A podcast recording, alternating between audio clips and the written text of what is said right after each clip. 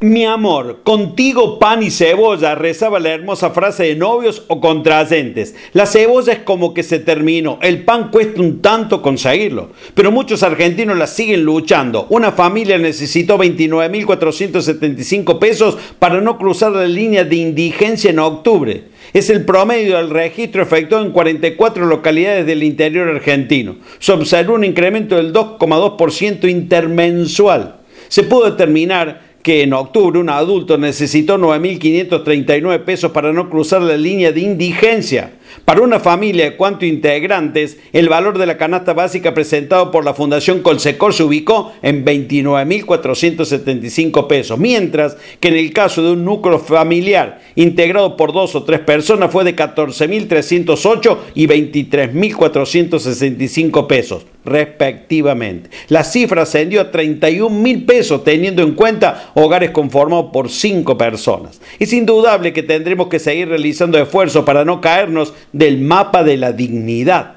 Encima trabajando, cuidándose, privándose para brindar especialmente a los niños y jóvenes un nutritivo plato de comida.